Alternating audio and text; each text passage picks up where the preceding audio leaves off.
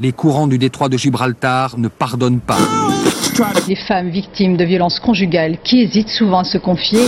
Des dizaines de grandes villes du monde menacent d'être noyées.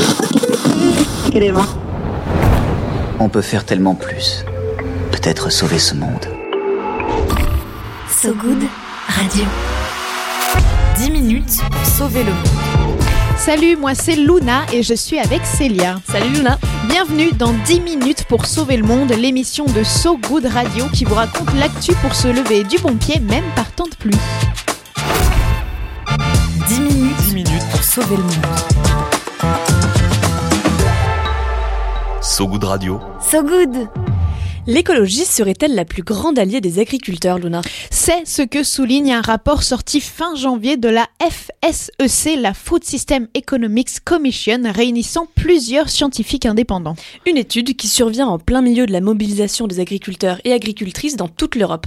En France, les barrages commencent tout juste à être retirés. Oui, et ce qui a été remarqué ces dernières semaines, et ce même quand on regarde les annonces du Premier ministre Gabriel Attal, c'est que l'écologie est présentée notamment par la droite et la FSEC FNSEA, la Fédération nationale des syndicats d'exploitants agricoles, comme la cause même de la colère des agriculteurs.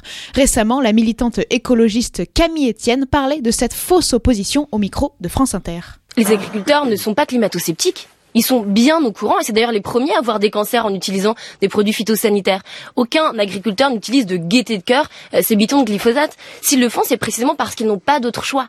Pas d'autre choix que celui qui pousse à la, à la surproduction, car plus les agriculteurs ont de surface, plus ils ont de subventions, ce qui n'encourage pas vraiment à la transition écologique. Pourtant, d'après l'étude de la Food System Economics Commission, le système agricole mondial actuel ferait perdre près de 15 000 milliards de dollars chaque année dans le monde, c'est-à-dire dire autour de 10% du PIB mondial. En cause, une production alimentaire qui ne cesse de s'industrialiser avec des méthodes agricoles polluantes qui contribuent à la hausse des maladies liées à l'alimentation et à la dégradation environnementale. Et c'est là que la transition écologique pourrait faire économiser jusqu'à 10 000 milliards de dollars par an, notamment en dépenses sociales, coûts environnementaux et sanitaires. Mais aussi et surtout, elle permettrait d'améliorer les conditions de vie et la santé des agriculteurs et de la population en général. Les chercheurs estiment que d'ici 2050, de meilleures politiques et pratiques pourraient sauver au total 174 millions de vies d'une mort prématurée due à des maladies chroniques liées à l'alimentation.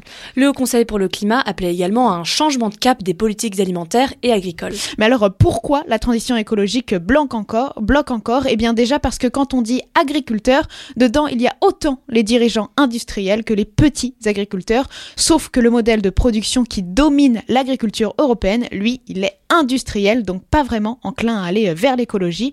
D'ailleurs, si la FNSEA et d'autres syndicats ont levé les blocages après les annonces de Gabriel Attal, c'est loin d'être le cas de la Confédération paysanne qui réclame des revenus dignes pour les agriculteurs et des prix garantis.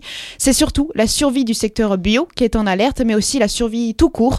Un chiffre à retenir. En moyenne, un agriculteur se suicide tous les deux jours en France. 10 minutes pour sauver le monde. So Good Radio. So Good